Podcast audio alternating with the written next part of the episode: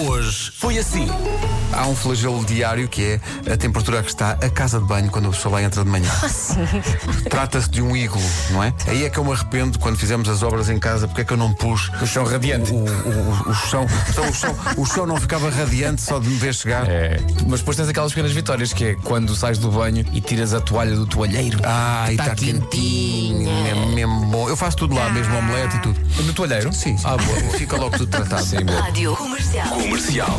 Estava aqui um ouvinte a dizer: Ah, mas vocês são os meninos aqui na Bélgica, estão temperaturas negativas, não uso gorro nem luvas. Tinhas, é? Eu adoro ter a cabecinha quente. Eu tenho. tenho- Gravámos isto? O que é que foi? Gravámos, não foi? Qual é que é o problema? Mas olha que é pela cabeça que sai mais calor.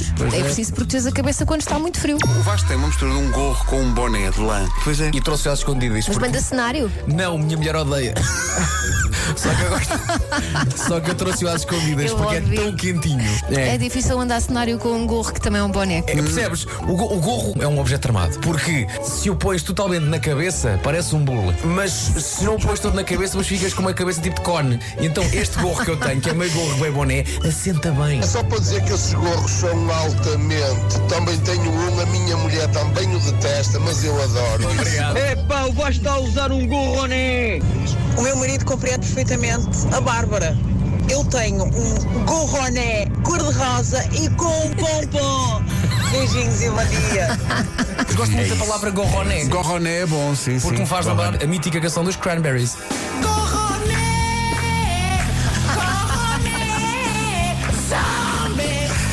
Sucede que minha mulher eh, viu. Eu acho que não, não, há, não há que esconder. Não, pois, diz ela basicamente. A primeira frase é: Infelizmente, nas próximas arrumações vai ter que se perder. Pronto. E a última frase, quase retirada do universo uh, Guerra dos Tronos: Aproveita bem o último inverno. Sentiu-se o. Eu adoro ter a cabecinha quente. Hoje foi assim. Aquilo são as aventuras de um sujeito, John, que tem um ténis tão grande e com uma vida tão própria que acaba por usá-lo na sua comunidade para levar a cabo, por exemplo, operações de salvamento.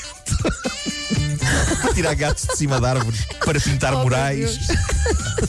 O, o mural, o mural é pintado pelo, pelo pênis. O, o pênis é tão grande Isso é uma boa questão. que vai lá acima. Isso é uma boa questão. É isso? Tá. Era essa a minha dúvida. Se o pênis tem uma mãozinha ou se serve de facto como Pode não trincha. ter uma mãozinha, pode só, pode só enrolar, pode só enrolar à volta e segurar. Pode, pode ser.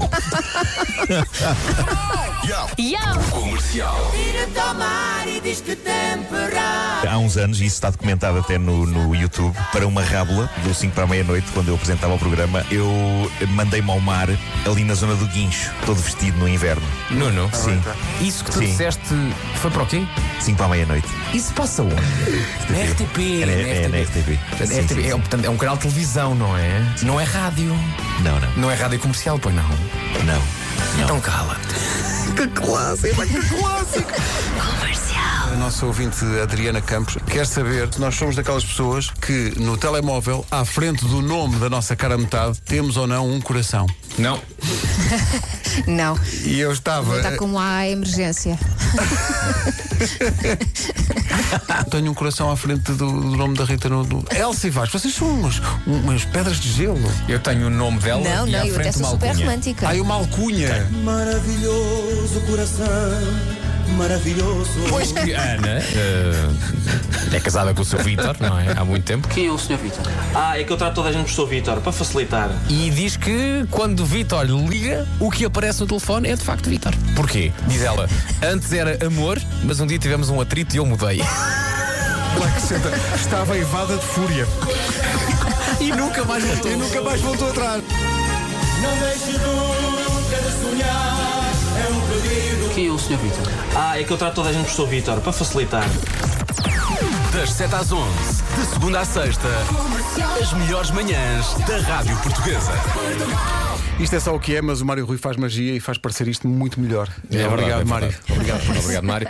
Aliás, era porrar o Mário estar cá desde as 7 Sim. e fazia sonoplastia em, em direto. Vamos não é? fazer essa experiência a partir da manhã, tá bom, Mário? Um abraço. Mário, tá. estás cá, vais, Ah, Coitadinho, coitadinho. vais lançando sons. Opa, ele fica tão contente com esta notícia que quase dança.